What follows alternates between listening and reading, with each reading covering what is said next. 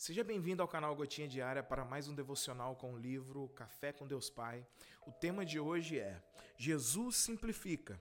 Em João capítulo 3, versículo 3 está dito: Em resposta, Jesus declarou: Digo a verdade, ninguém pode ver o reino de Deus se não nascer de novo. Bom, algo tão profundo como o novo nascimento é utilizado por Jesus para ilustrar de forma simples, para que qualquer interlocutor, por mais simplório que fosse, compreendesse a mensagem, a salvação. Nicodemos não era um homem comum. Ele era um fariseu, mestre da lei, por isso seu conhecimento estava acima da média. Para poder viver o evangelho é necessário se desprender das complicações e das extravagâncias e ser puro e simples como uma criança. Como fez Jesus, precisamos responder às perguntas que as pessoas estão fazendo, não deixá-las sair do encontro com mais perguntas do que quando chegaram. Seja simples em suas abordagens, como Jesus era simples. Toda criança, à medida que desenvolve, tem a fase do porquê. Parece curioso, mas me lembro de que os meus filhos sempre perguntavam: por que, pai? Como pai, eu sempre procurava uma forma simples de trazer clareza às suas dúvidas. Você pode pensar que Jesus é complicado, que quem o recebe não pode isso ou aquilo. A grande questão não é o que não podemos, mas sim o que pode ser vivido nessa nova liberdade que Jesus conquistou para todos nós. Talvez Nicodemos tenha permanecido ainda com suas convicções religiosas, enquanto o reino se expandia e era anunciado por aqueles que disseram sim ao chamado. Você também tem a mesma escolha: ficar parado naquilo que acha ser certo ou viver a simplicidade do relacionamento com Jesus. A frase do dia é: a religião complica, mas Jesus simplifica. Hashtag simplicidade. A religião que tem o papel de descomplicar, de conectar o homem a Deus, muitas e não poucas vezes acaba por complicar a comunicação do homem com o divino.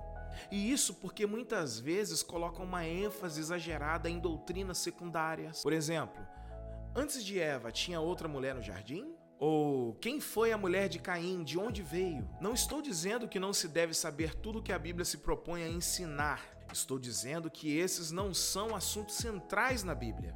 E as religiões se concentram excessivamente em doutrinas secundárias que podem desviar a atenção do ensinamento central de Jesus sobre o amor, a graça e o relacionamento com Deus.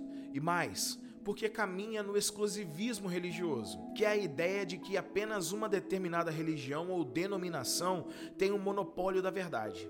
Às vezes a religião se esquece de que Deus pode e trabalha fora dos limites institucionais, vamos dizer assim. E mais, porque estabelece regras e mais regras, transformando o ambiente que deveria ser de liberdade em um ambiente legalista. Quando não há vida com Deus, o que há são apenas regras e as pessoas perdem tanto tempo nessas coisas que no final das contas não tem tempo para exercer a verdadeira fé. Porém, como eu disse antes, no início, Jesus descomplica. Jesus é simples. Por exemplo, ele dava ênfase ao que era importante, o amor. Certo dia, o mestre da lei chega para Jesus e pergunta: O que tenho que fazer para herdar a vida eterna? Porque muitos dos que estão na religião não têm vida. Eles até sabem sobre Deus, mas não vivem a vida que Deus tem para eles, vamos dizer assim. Jesus responde: Quer vida? Então, você sabe o que está escrito na lei e nos profetas? O mestre responde: Sim, eu sei. Jesus pergunta: E o que está escrito lá? O mestre responde: Ama a Deus e ao próximo. Jesus exclama: Dissestes bem, faz isso que você vai viver.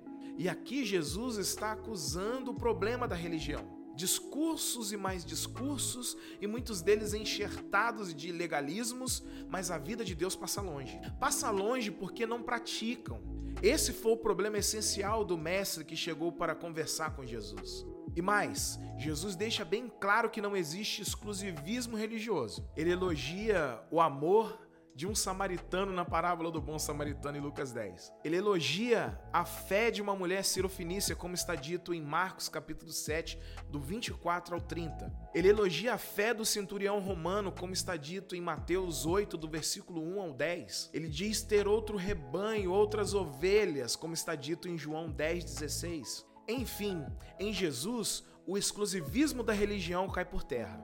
E mais, Jesus arranca o legalismo entre Deus e o homem. Em Mateus 15, versículo 20, Jesus deixa claro que não é o que está fora que contamina o homem, mas o que está dentro. E o apóstolo Paulo vai dizer também em Colossenses 2:23 que o legalismo serve apenas para a satisfação da carne. Sempre que você tiver que decidir entre a complexidade da religião e a simplicidade de Jesus Cristo, escolha sempre a simplicidade de Jesus. Tenha um dia abençoado, meu irmão e minha irmã.